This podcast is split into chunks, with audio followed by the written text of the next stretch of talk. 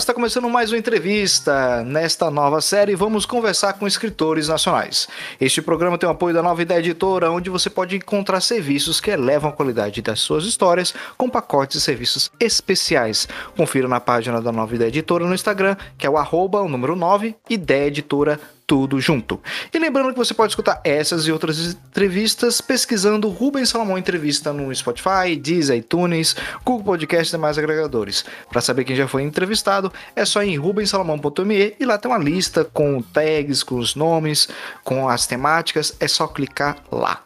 Nosso convidado de hoje é o escritor paulista Henrique Cefilho, educador técnico capilar, publicou seu primeiro livro em 2020, Camazotes, a Crônicas de Avorte, é um suspense sobrenatural publicado de forma independente na Amazon, tanto em e-book como físico. Fã assumido de Stephen King, jogador de RPG desde, desde Fã assumido de Stephen King, jogador de RPG desde 94, despertou interesse em colocar agora suas histórias em instantes virtuais e físicas conversando sobre se despertar para a literatura, as influências das obras de RPG como laboratório criativo, converso hoje com HC Filho. Oi, Rubens, tudo bom? Como vai, meu amigo? Tudo bem, eu fico extremamente honrado pela, pelo contato e vamos conversar um pouco mais sobre essa sua obra, né? Você publicou de forma independente, então, para todo escritor que começa assim, é muito importante abrir um espaço, criar esse primeiro vínculo também, tanto com o seu público que está começando a ser formado, mas também para a sua obra, né? A, a começar a aparecer. Sim, exatamente. É, eu acho que uma das maiores dificuldades de qualquer escritor hoje é exatamente isso: é você acertar, vamos dizer, no marketing, né? Inicialmente ser conhecido para depois você começar a colher os frutos e tudo mais da, da obra literária.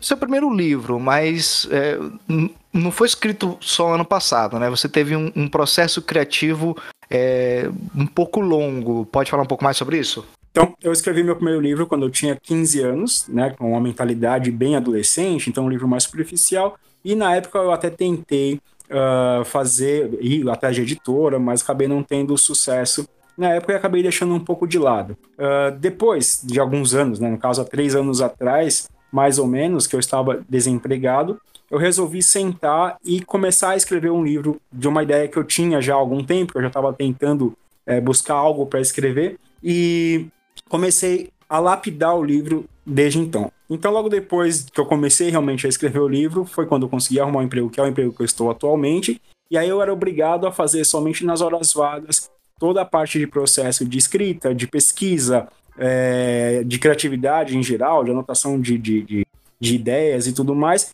e fui juntando tudo aos poucos.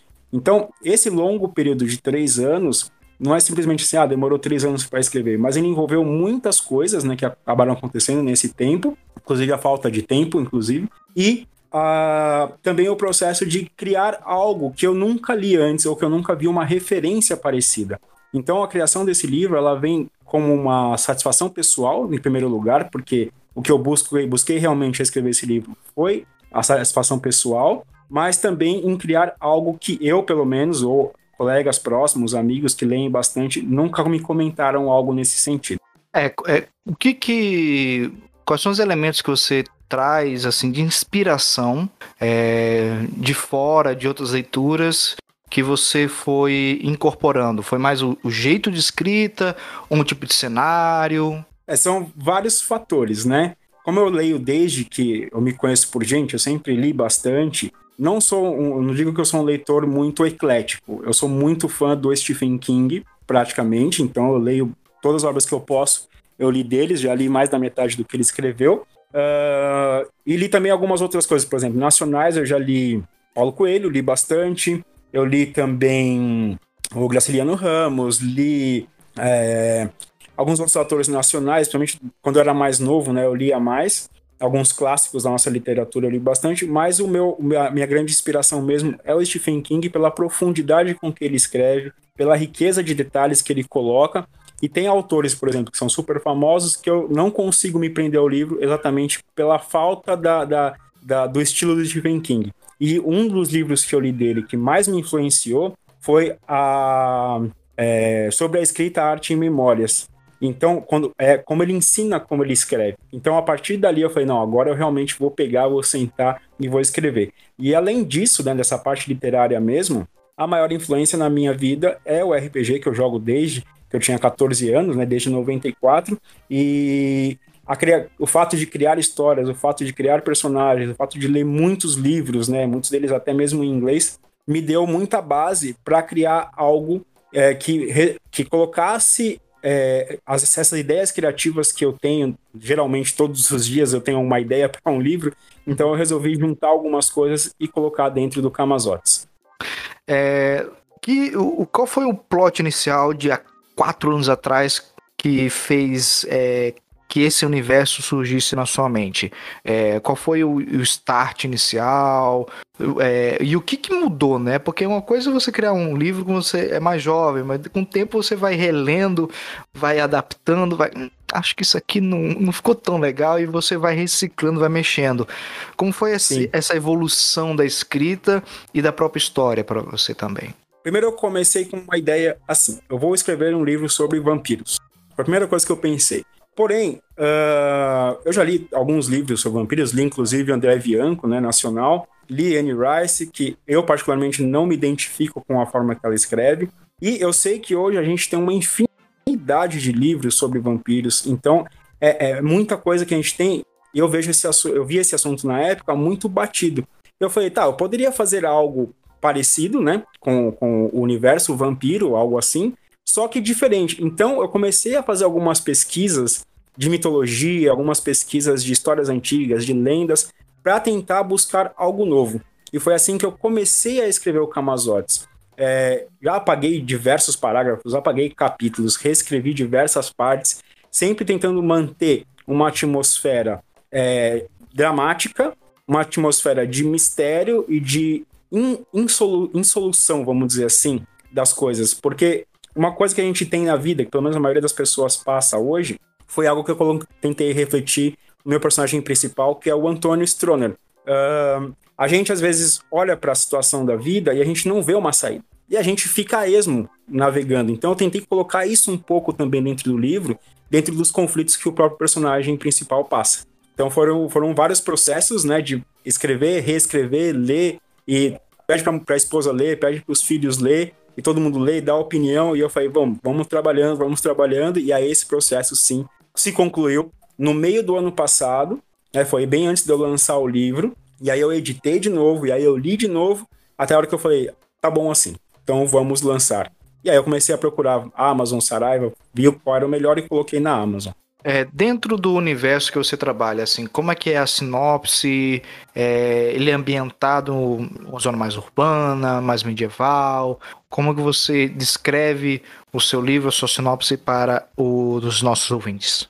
A história começa em 1990, é, que é uma década que para mim foi muito legal, muito, muito importante de adolescência e tal. É, e é um ambiente onde eu gosto de trabalhar nessa década, porque a gente não tinha, por exemplo, tanta tecnologia de telefones celulares, né, de câmeras e tudo. Então, eu acho que o, o, quando a gente mexe muito com o terror, é que eu vejo muito isso em filmes também, sempre tem um problema com o celular. Então, para evitar o problema com o celular, eu joguei na década de 90, né?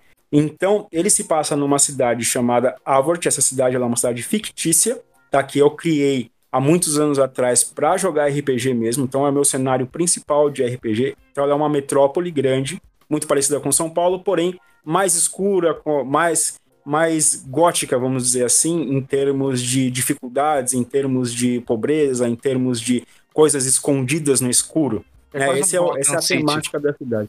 Hã? É quase uma Gotham City. Sim, é a versão brasileira da, da Gotham City, vamos dizer assim. é uma referência que eu costumo usar para explicar para as pessoas o que é Avort. Então essa cidade ela tem até, eu tenho mapas dela desenhados, tem várias coisas que são da minha adolescência e que eu usei como referência para a base do livro. Então a história vai girar em torno do Antônio, que é um rapaz simples, que tem um trabalho simples, com uma esposa, nada assim exorbitante, algo bem comum mesmo que eu procurei colocar para que o leitor possa se identificar e até que ele começa a passar pelos conflitos dentro da história. A história em si, ela vai começar né, no primeiro capítulo a gente vai ter uma apresentação aí do Antônio, da vida dele, e vai começar quando ele começa a ver, numa noite, ele vê um, uma silhueta de um homem usando um chapéu e com uma, o que parecia ser a brasa de um charuto. E ele escondido, né, na, numas, perto de umas árvores e tal. E o Antônio vê aquilo, mas ele acaba ignorando. E no dia seguinte, a vizinha dele aparece morta. Então, a história vai começar aí. Né? Ele começa a ter algumas visões, ele começa a ver esse homem de chapéu várias vezes, e ele não sabe se ele está ficando louco ou se realmente acontece as coisas que passam com ele. E a partir daí eu vou desenrolando a história que eu chamo numa espiral decadente, né, que ele vai se afundando cada vez mais e aí, lógico, se eu contar mais, vai ter é, spoiler. Exatamente. Os nossos ouvintes, se foram capturados por essa ideia, obviamente vão procurar e vão ler o seu livro. É, e, e deu pra perceber que tem uma coisa bem urbana também, né? Uma pegada mais da. Do, é meio de cridade, vamos dizer assim, da vida urbana. Você, Sim. paulista, morando em São Paulo, é... como é essa, essa essa visão assim da maior metrópole da, do hemisfério sul é, e justamente nessa criação urbana. Tem muita coisa para se trabalhar dentro das paredes frias e cinzas?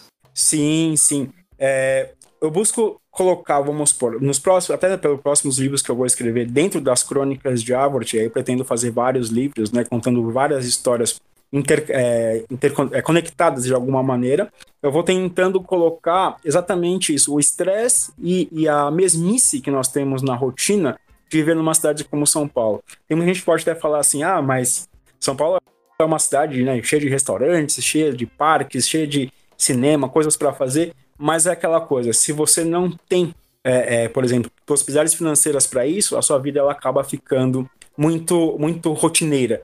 Então, lidar com isso dentro de um, de um aspecto mais literário, eu gosto de colocar, porque normalmente o que a gente vê, né, na maioria dos, dos, livros que eu li, nem, não a maioria, mas em alguns livros que eu li, ou principalmente em filmes e seriados, sempre o personagem principal ele é especial desde o começo. E eu quis quebrar isso e colocar uma pessoa comum no começo, uma pessoa que tem um trabalho que é simples, que não tem muita perspectiva e de repente ele, passa, ele é promovido, ele fica feliz e a vida dele desaba. Então, se, se eu entendi bem a sua pergunta, né? Não sei se eu, sim, sim. eu falo bastante, eu vou divagando, né? Você já percebeu. Isso é, é muito bom.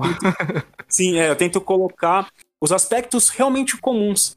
Porque às vezes a gente vai, ah, vamos assistir, sei lá, por exemplo, vamos assistir um seriado, e aí você vê um seriado, por exemplo, a gente tá numa época onde o, o, o, The Crown tá, tá em alta, né? Um seriado super bacana, mas que mostra pessoas especiais, vamos dizer assim, com cargos especiais, com conflitos diferentes, uma coisa grande. Eu quis deixar uma coisa pequena e pessoal dentro da história. Tipo The Ordinary Man, um homem ordinário. Sim. Um homem Sim. comum, e aí você coloca efeitos ao redor que vai provocar as respostas instintivas ou da própria, do, próprio, do próprio instinto mesmo desse homem comum. O que ele realmente é de fato e que a sociedade, na verdade, só fez escondê-lo nessa mesmice. Sim, exatamente. Então, uma pessoa que, por exemplo, tenta ter um casamento feliz, mas a realidade não é exatamente essa, sabe? Algo assim, nessa, nesse ponto, eu pego um pouquinho também, que é uma coisa que eu vejo ao redor, né? Eu vejo nas pessoas ao redor. Então, a gente hoje vive numa era onde as pessoas querem aparecer mais do que ser. Então, nesse livro eu coloco um pouco disso, tendo uma análise um pouco mais psicológica, vamos dizer assim, mais ampla, de onde você tem algo, uma pessoa que realmente ela é aquilo e, e ponto né? E por causa disso ela se sente perdida, por causa disso ela tenta coisas que não funcionam e assim por diante erra pra caramba, assim como a gente faz, lógico, dentro de uma fantasia, mas tentando buscar, buscar esses aspectos mesmo do ser humano. Fantasia tem um pé na realidade, né? Uma verossimilhança, algo que nos faz ter uma identificação, uma identidade e a partir disso desenvolver aqueles questionamentos, mesmo que seja em um mundo diferente. O que, que ao, ao seu redor, na, nas suas relações de amizade, de trabalho, família, que elementos você gosta de mexer, de trabalhar, além dessa questão do homem ordinário? Olha, no livro Camazortes em si, é, eu não coloquei nada que tivesse ao meu redor, nada diretamente, pelo menos, ou conscientemente, sendo bem honesto, conscientemente eu não coloquei nada né, da, da, da, minha vida pessoal. Porém, o próximo, o livro que eu já estou escrevendo agora, ele já é totalmente baseado em fatos reais, né, de, de pessoas próximas. Então, vai ser um drama, né? Eu tô criando um drama, mesmo não sei quanto tempo eu demorar, demorar para escrever esse livro, eu acho que pelo menos um ano eu, eu levo para fazer, mas ele já vai vir com mais elementos de reais mesmo, pessoais mesmo, dentro de uma, uh, vamos dizer assim, entre aspas, biografia é, com nomes alterados, né? é, dentro do, do mundo RPG, como foram os seus amigos, suas amigas, a, a, a, o impacto do, do seu livro, a recepção? Alguém chegou e fez aquela crítica? É, como é que foi esse primeira, essa primeira leva? E é só, como você falou, mostrou para algumas pessoas, né, antes mesmo da publicação, como foi Sim. esse processo de adaptação, de escuta? Olha, as pessoas mais próximas uh, que leram o livro enquanto ele estava sendo criado gostaram muito da, da ideia do livro, gostaram muito da história. Uh, algumas, alguns erros de continuação que às vezes acontecem antes da primeira revisão foram corrigidos nesse momento, né? Onde as pessoas puderam ler. E hoje, as pessoas que estão lendo o livro, por enquanto, eu só tenho elogios, tá? É, até agora ninguém falou assim, ah, mas eu não gostei de tal parte, ou eu não gostei disso, ou eu não gostei do final. Até, por enquanto, eu não recebi nenhuma crítica negativa. Mas todos os meus amigos mais próximos os jogadores mais próximos que eu tenho, né, da época, que estão lendo por enquanto, só falaram que o livro está sendo muito legal, ele é muito objetivo, tem uma linguagem boa, fácil de entender, né? Porque às vezes a gente pega, eu já peguei livros, por exemplo, com uma linguagem muito pobre ou linguagem rica demais e aí a gente acaba não se encaixando muito bem. Então, é, um dos amigos que que leu falou exatamente isso, que é para você que ele se sentiu é, é uma leitura leve, fácil de, de ler, mas não simples demais. Então, o feedback que eu tenho recebido por enquanto é esse. Mas eu falei para todo mundo, se tiver crítica, por favor, critique para que eu possa melhorar, porque senão a gente não melhora, né? Isso mesmo. É... Como foi o, o, o seu começo do processo de publicação? É... Como você diagramou? Ser independente é você fazer tudo com suas próprias mãos, né? Como foi Sim. a questão da revisão, editoração, é, até mesmo a publicação? Eu fiz tudo sozinho mesmo, de verdade. Inclusive a capa foi eu quem fiz. Porque como eu, o, o meu trabalho, assim, eu tenho várias atividades, né? Então eu sou artista plástico também, já também desde os meus 15 anos, isso aí eu não, nunca parei, eu sempre pinto. Às vezes aparecem algumas encomendas de quadro, eu acabo fazendo. Então, a questão de arte, para mim, eu faço pintura a óleo, mas eu acabo tendo uma certa facilidade de trabalhar no Photoshop, por exemplo, ou em artigo, é, programas de edição de imagem. Então a capa, por exemplo, foi eu que fiz todinha.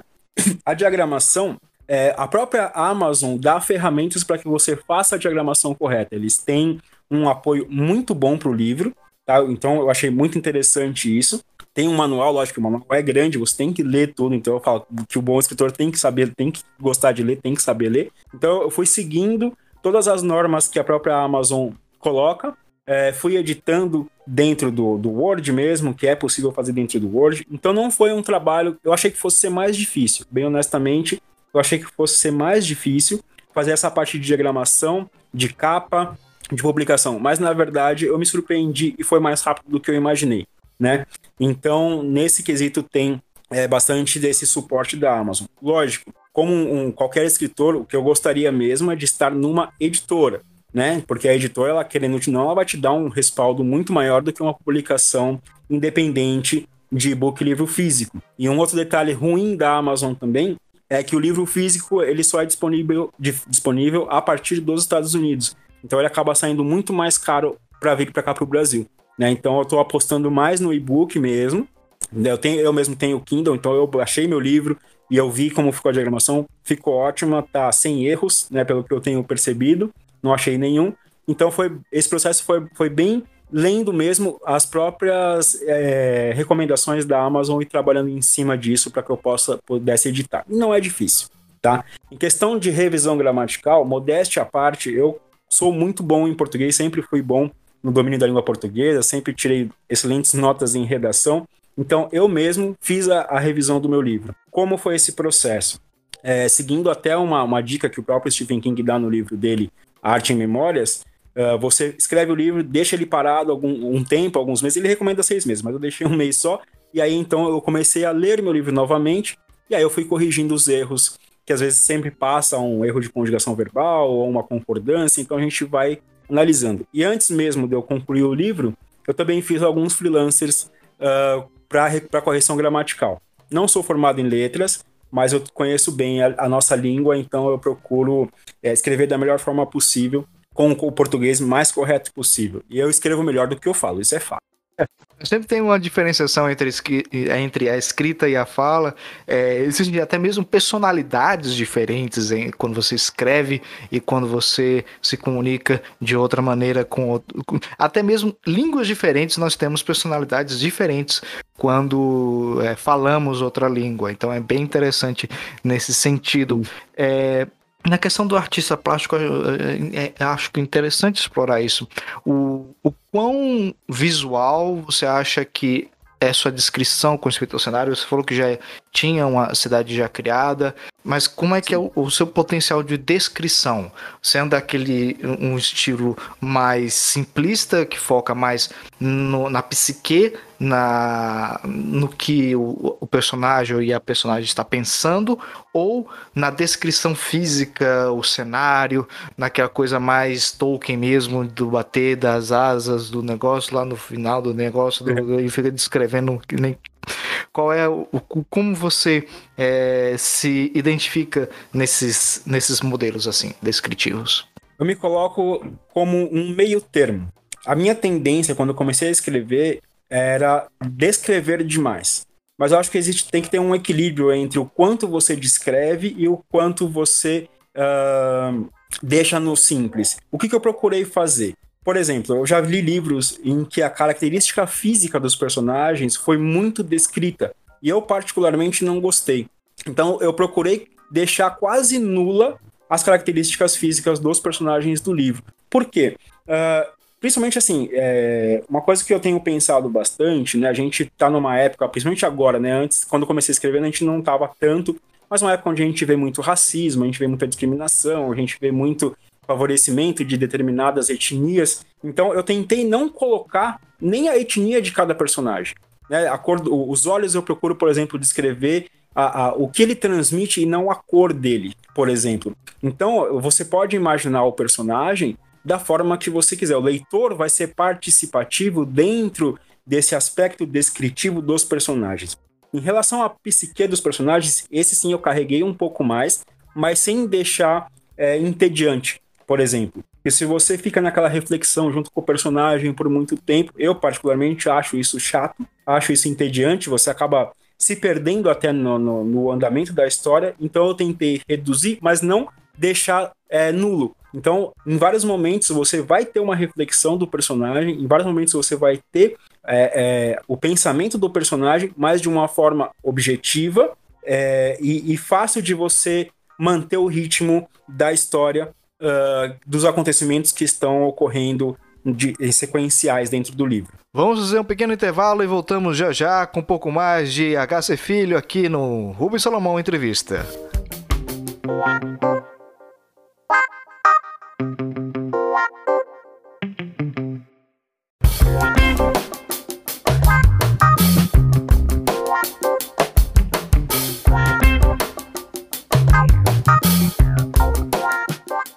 Voltamos e vamos continuar a nossa conversa com HC Filho.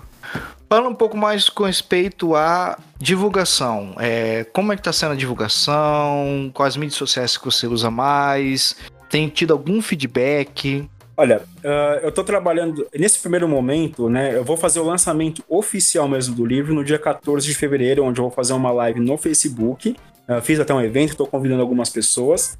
E nessa live eu vou explicar sobre o livro, vou contar sobre a história, vou falar sobre o que não está no livro também, que eu acho super legal, para a gente ter um, um, um, um panorama melhor. Então, até fevereiro, eu estou basicamente eu mesmo divulgando no Facebook, no Instagram e um pouco também no Twitter. O Facebook é o que tem me dado mais, é, um feedback mais positivo, né? Então as pessoas estão comentando, às vezes estão curtindo, mas é aquela coisa, né? A gente sabe que o orgânico ele é mais lento e honestamente, Rubem, eu não tenho pressa de ter fama, por exemplo, com o livro ou de vender milhares de cópias de livro, porque eu sei que o processo ele é lento. A gente hoje vive num mundo tão imediatista que as pessoas elas acabam jogando tudo em cima de uma coisa só, por exemplo, de um projeto, de um, de um livro, de um vídeo, de qualquer outra coisa, e querem um retorno imediato. E a gente sabe que um bom trabalho ele é como uma plantação. Você tem que ir plantando. Eu estou usando isso bastante na minha vida de uma forma geral. Você vai plantando para que quando a sua, a sua horta realmente amadurecer, crescer, você vai colher os frutos. Então, sem pressa, eu vou no orgânico por enquanto. Talvez para o meio do ano eu realmente invista em marketing é, pago dentro do Facebook, dependendo do feedback que eu tiver nos próximos meses. Então, essa, por enquanto, é a minha estratégia. E participando, por exemplo, como você hoje que me convidou para essa entrevista, aliás, quero agradecer muito, porque isso para mim está sendo muito especial mesmo, de verdade. É, eu fico tocado, a gente... eu fico tocado, eu fico muito Não, realmente... agradecido. Não, eu que, eu que tenho que te agradecer, Rubem. Realmente foi uma surpresa até para mim. Quando a gente conversou, eu falei, puxa, que legal, fiquei empolgado. Falei pra minha esposa, falei, nossa, eu vou fazer, vou gravar uma entrevista, cara, que legal tal. Então, realmente fiquei muito feliz, estava ansioso para esse dia. Então, eu vou trabalhando dessa forma, conversando com, com as pessoas, é, falando sobre o livro, publicando. Eu pretendo fazer um vídeo também para falar sobre o, sobre o livro, fazer um vídeo de, de marketing mesmo, para eu mesmo publicar. Então, eu vou trabalhando dessa forma é, orgânica e bem, uh, digamos assim, lenta, porém que eu tenho certeza que no futuro eu vou estar colhendo os, os frutos disso. Você tem uma coisa que eu acho que é interessante, que une um certo talento, uma forma de, de criação, mas também uma capacidade de vis, é, vislumbrar uma, uma forma de marketing que pode ser até positiva, caso você pense nesse sentido. Como você é artista plástico é, e tem uma certa facilidade em edição digital, é, nós temos uma rede social que é o Instagram, que ele foca muito em imagens. Você já considerou, tipo, algumas cenas do, do seu livro? Você tratar alguma coisa como. É, antigamente, quando eu também eu era leitor assíduo da, da coleção Vagalume Júnior, tinha uma cena e essa cena era desenhada. E muito bonito. Eu, eu, e pena que alguns artistas não eram nem bem creditados, mas assim, Sim. uma página com a arte daquela cena, que mostrava aquela cena. Você também pretende usar um pouco mais dessa, é, desse é, recurso. É, recurso, exatamente. Recurso visual como um gatilho, um, uma chamada para a sua obra? Olha, eu tinha pensado realmente em fazer vídeo de apresentação, um vídeo com trechos do livro, ou eu lendo algum trecho do livro, mas essa ideia eu não tinha tido ainda, e você acabou de me dar uma ideia maravilhosa. Adorei. Eu li muito Vagalume. Né? É, sim, sim. É coisa de jornalista. A gente chega assim pra, pô, tá. Eu tenho um pouco de comunicação, uhum. marketing, né? Tipo, e eu, eu pensei, e eu particularmente eu gosto bastante. E que me vem uma pergunta que quase me, me fez, quase eu esqueci, que é para que é. público você direcionou o seu livro? livro? Tipo, é, para um público infanto-juvenil, qual tipo de linguagem que tem nele, é, para que tipo de maturidade também está adaptada aos questionamentos, às cenas, a descrição. Isso é importante também colocar na. É, lógico. Sim, com certeza. Eu, é, eu, pensei no jovem adulto, né? Em termos de 20, 30 anos. Uh, não, é uma, não é um livro para pré-adolescentes, por exemplo. Ele tem alguns pontos. Eu evitei usar uma linguagem muito vulgar, mas algumas cenas foi necessário. Algumas descrições, como eu tenho notas de terror dentro do livro, tem algumas cenas que realmente são mais pesadas e por isso eu recomendo ele para acima de 18 anos, pelo menos, para poder ler. Eu acredito que o público entre os 18 e os 30 anos vai gostar mais do que o público mais velho. A não ser que seja um público mais velho como eu, né? 40 anos, mas que jogava RPG durante muito tempo, que gosta de terror, eles vão também é, conseguir ler e, e compreender bem a obra e também se identificar com alguns personagens. Mas o meu foco mesmo é o público jovem adulto, uh, acima dos 18 anos, que vai poder ter ali, em alguns momentos eu espero, né, como eu gosto muito de terror, que tenha suas, suas próprias entranhas reviradas por alguns minutinhos, mas que depois passa. Você falou muito do terror e eu acabei lembrando que Curitiba, que é uma cidade próxima, também tem um, um celeiro muito interessante de terror. E é um pouco des, das sociedades e de locais muito urbanos essa pegada do terror, do suspense. Não somente as descrições em fazendas, né? Que nos Estados Unidos tem muito terror de fazenda, mas é, tipo assim, é, dentro das cidades também existe um, um certo terror, muita violência E o quanto de violência e terror você coloca? O, quais são os aspectos do terror e, e quais autores, além do Stephen King, que você puxa um pouco mais esse, é, esse lado mais é, entranhoso, para usar a minha palavra. É, dentro da obra Camazotes, o terror que eu procuro colocar, ele é de uma certa forma um, um visceral leve, né? Então, dentro de, da, desse, desse conceito visceral leve, é aquele conceito que ele vai a ideia, né, na verdade, é que quando o leitor tiver na, nas partes em que tiver já uma violência, tiver um sangue espirrando na parede, algo assim, ele vai sentir aquela, aquele é, mal-estar, né, vamos dizer assim, por ler, mas não é algo que vai dar um pesadelo para o leitor. É, eu coloquei dessa forma porque a gente já tem, né, hoje a gente tem uma violência que a gente vê nos jornais, a gente vê na nossa vida de uma forma geral, que ela sim te dá pesadelos. Então, se você pega, eu, pelo menos a minha opinião, né, você pega um livro onde você passa por uma invasão domiciliar, você passa por, um, por um, uma violência física que pode ser real, isso vai mexer muito com a pessoa, principalmente com a pessoa que estiver, de repente, passando por alguma dificuldade ou passando por algum problema psicológico, isso vai acabar influenciando. Então. Aqueles gatilhos, da... né? Você evitou isso, criar gatilhos. Evitei criar gatilhos. Tem alguns tá, podem criar gatilhos, porque também não dá pra gente criar algo, a não ser que você faça algo realmente muito medieval e extremamente fantasioso, mas mesmo assim você ainda pode ter um, um, gatilho ou outro. Então, dentro da obra, tem algumas coisas que podem dar um gatilho na pessoa, mas é algo que é, é, não vai fazer a pessoa fechar o livro, por exemplo, e não ler mais. Né? Então, eu conheço pessoas, por exemplo, que têm uma certa dificuldade de ver algum tipo de filme, algum tipo de, de ler, algum tipo de, de história, por experiências próprias. Então, você acaba perdendo, vamos dizer, entre aspas, um leitor. Claro que eu sei que toda é, a gente não vai agradar 100% das pessoas, porque isso é impossível, mas é, evitar que a pessoa feche o livro por ela se sentir mal. Então, dentro do terror do, da obra Camazotes, você vai ter uns momentos se não me falha a memória, uns quatro momentos que você tem realmente uma violência, que você tem um terror mais visceral, mas que ao mesmo tempo você vai ter, na contraparte, a parte do vilão, que ele é 100% fantasia, ele não é um vilão que possa existir na vida real, não pelo menos no mesmo, nos mesmos termos, tá? Então você vai ter ali a fantasia amparando de uma certa forma que o leitor pode se sentir é, mexido pelo momento de violência, mas que não vai fazer ele não dormir à noite. Se fizer alguém perder o sono, fiz o meu trabalho melhor, mas a ideia não é provocar mal-estar em ninguém, né, de nenhuma forma. Então eu vou trabalhando é, é, esse, esse vilão fantasioso, junto com pontos onde vão ocorrer a violência mais sanguinolenta, mais sanguinária, que, vai, que deve fazer os leitores falarem, nossa, credo, que nojo, algo assim, mas que não vai provocar nele um gatilho, que ele vai se sentir mal, que ele vai é, fechar o livro e não ler mais. Então, a ideia do livro, nesse ponto, eu sou muito fã de terror e eu me divirto vendo terror, eu gosto de, de ver terror mesmo, de verdade. Quase não tenho medo de filme, só alguns sustos aqui, outro ali. Mas numa obra literária, eu acredito que a imersão dentro do terror ela é muito mais profunda do que num filme. O filme ele te assusta e passa. E você pode ter um pesadelo com a freira, por exemplo, né, da invocação do mal e tal, mas num livro que você lê, aquilo fica na sua cabeça de uma certa forma. Então, dentro da parte de violência que acontece dentro do livro, ela vem com esse, com esse amparo da fantasia para que ele não fique prejudicando as pessoas ao mesmo tempo em que elas vão ler por diversão. Porque leitura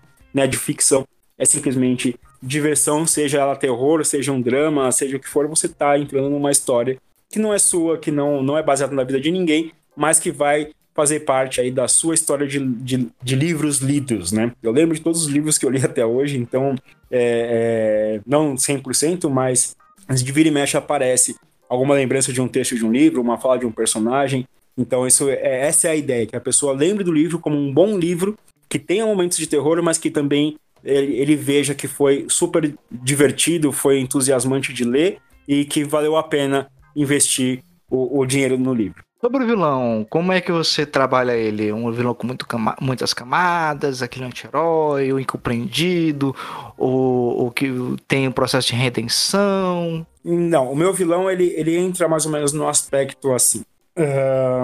Quando você, quando o leitor conhecer o vilão no livro, ele não vai saber que é o vilão. Então vai vir essa primeira camada né, onde você tem mais uma pessoa no livro e você não sabe realmente se ele é o vilão, se ele vai ser ou se ele não vai ser. Uh, depois, eu vou, eu vou explorando bem aos poucos a vida desse vilão. Eu vou colocando é, alguns pontos, é, alguns momentos dele que não vão ter relação direta com a história a princípio, mas que depois no final a gente vai juntar. E esse vilão ele vai passar por um processo onde ele vai se tornar um vilão pior do que ele realmente já era. Né? Então a gente tem aí, na verdade, é, é, mais uma espiral descendente, assim como o personagem principal, que é o Antônio, vai passar. O vilão também ele vai entrar nessa espiral descendente, onde ele vai passar por um processo involutivo, vamos dizer assim, e ele acaba é, abraçando o seu lado monstruoso. Tá? É mais ou menos essa a ideia. É, isso também foi baseado no estilo de escrita do Stephen King, que ele fala que é, tem, tem, tem escritores né, que eles não mostram o monstro, o monstro fica subentendido, tem escritores que mostram os, o, monstro, e tem escritor que mostra o monstro e o zíper da fantasia do monstro, que é o caso do Stephen King. Então eu tentei buscar isso, de escancarar em determinado momento o que, que é aquele, aquele vilão, para que ele se torne realmente um vilão de fantasia. Entendi. Você tem desejo de participar de eventos literários, tipo bienais, já ouviu falar? É... Sim, foi, foi em muitas bienais na minha vida. é porque você está numa cidade que tem a maior bienal.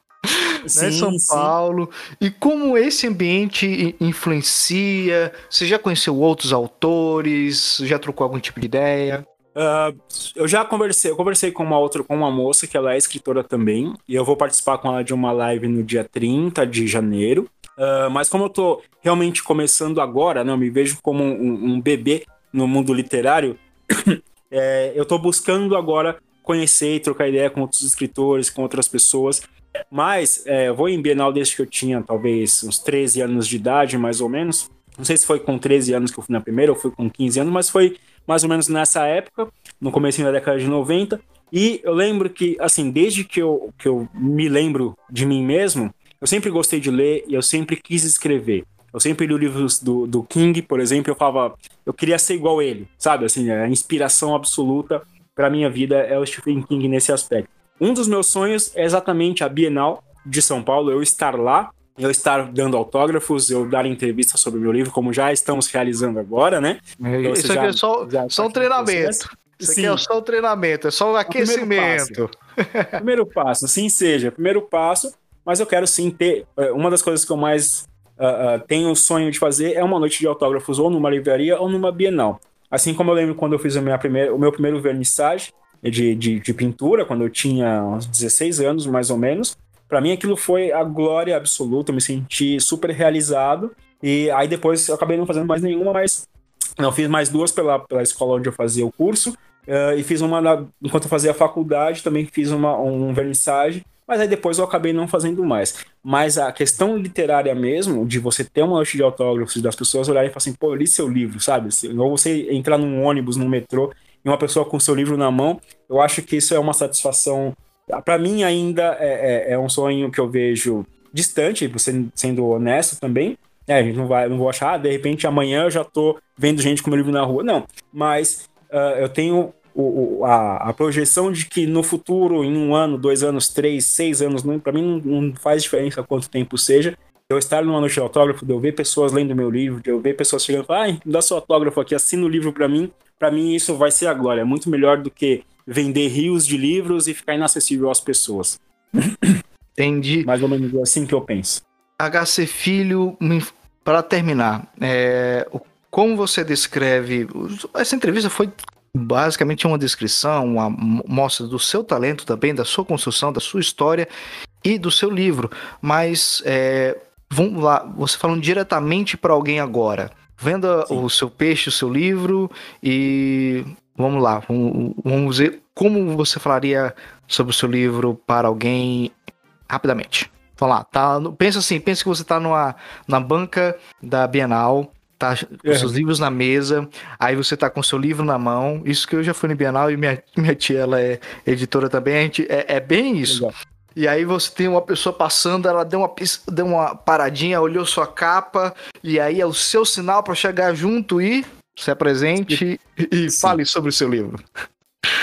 Muito boa noite, bom dia ou boa tarde, dependendo do horário que você está ouvindo esse podcast. Uh, meu nome é Henrique, conhecido como HC Filho, sou escritor e eu tenho o meu primeiro livro lançado agora no final de 2020, que é o Camazotes, né, que vocês estão ouvindo falar nesse momento, estão vendo nesse momento.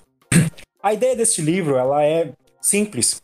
Eu, eu penso nela de uma forma simples, onde eu quis trazer um, um, um, mito muito comum, algo muito comum, que são vampiros, né, de uma forma geral, todo, muita gente gosta, mas também o mercado às vezes meio saturado. Então eu busquei algumas influências externas, fora, totalmente fora desse mito, tentei adaptar algo parecido, não são vampiros no livro, tá, mas muita gente vai identificar como vampiros, eu não uso o nome vampiros, mas é, tem nesse livro, você, se você ler este livro, eu tenho certeza que você vai se identificar que você vai conseguir acompanhar a história e os dramas que acontecem dentro deste livro. Então, ele não é só um livro de mistério uh, cru e sem emoções, ele é um livro emocional. Eu criei um livro emocional com perdas, com espirais descendentes, né? As pessoas caindo em redemoinhos de, de, de dúvidas, de medos e, claro, para trazer para você a maior diversão possível dentro de um universo de suspense, terror, mistério e drama tudo isso junto, uma salada de, de, de influências literárias que eu admiro bastante, e eu tenho certeza que com uma linguagem simples, mas não simples demais, nem complicada demais, você consegue é, entrar nesse mundo, entrar nessa cidade de Avort, que é uma cidade fictícia, você vai conseguir enxergar essa cidade, você vai conseguir enxergar as emoções de Antônio, da esposa dele, a Silvia, e também de todos os outros personagens, que aí se eu falar demais, tem spoiler e ninguém gosta de spoiler, né? Vamos combinar. Mas é, digo, digo para você que está pensando em ler esse livro, leia. Leia, eu sou uma pessoa super acessível. Eu quero ouvir a sua opinião depois. quero saber se você gostou, se você não gostou, por quê. O que você espera da, do, do volume 2 das Crônicas de Avort, porque ele já está sendo também desenvolvido. E aí, uh, espero que, enfim, você tenha uma super diversão com o Camazotes. É isso aí, Só o Camazô. Um sim, hum, um adendo que eu gostaria de colocar também, que a gente não falou sobre isso, mas a influência do nome do livro. Né? ah, é verdade. Por isso é uma falha minha. É, é, é realmente, realmente é um. Eu, eu, eu, eu tô imerso no, no, no mundo RPG que, tipo assim, não, deve ter com coração mais tranquilo. Mas é realmente uma boa pergunta. Por que o nome do livro? Camazote, só, só para o pessoal pesquisar o livro na Amazon, né, Sim. direitinho, é C-A-M-A-Z-O-T-Z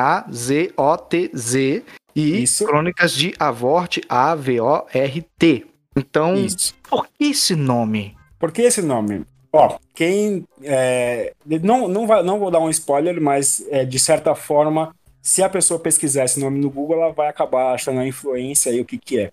Uh, eu busquei influências da mitologia maia dentro desse livro, que é algo que eu não vi ainda. Vamos imaginar aí, como eu falei que, né, muita gente vai identificar os vilões, né, o vilão, ou alguns personagens como vampiros, uh, não são como a gente conhece na mídia, como a gente conhece em outros livros.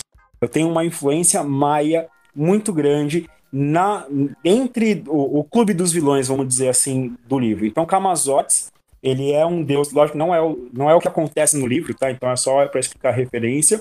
Camazotes, ele é o deus da morte dos maias, tá? Então ele tem todo um aspecto é, parecido com um morcego, por exemplo. Então foi daí que eu tirei a ideia de fazer algo em cima de, desse mito, em cima dessa lenda. E quem entende de mitologia maia vai ver que eu usei bastante coisa, bastante referências, principalmente mais para o final do livro, bastante referência sobre a cultura maia inclusive palavras do idioma Kishi que eu mesmo pesquisei, foi um esse foi o que mais me deu trabalho para falar bem a verdade. Achar palavras no idioma maia para você poder dar um significado no que as pessoas falam no livro foi um trabalho é, é, hercúleo, vamos dizer assim. Foram dias e dias de pesquisa. Então, o nome Camazotes ele vem baseado nisso e Uh, bom, assim tá bom, senão já entra no parte de spoiler e aí as pessoas vão falar, pô, mas você já contou o final do livro? Não, tá tudo bem, fique tranquilo.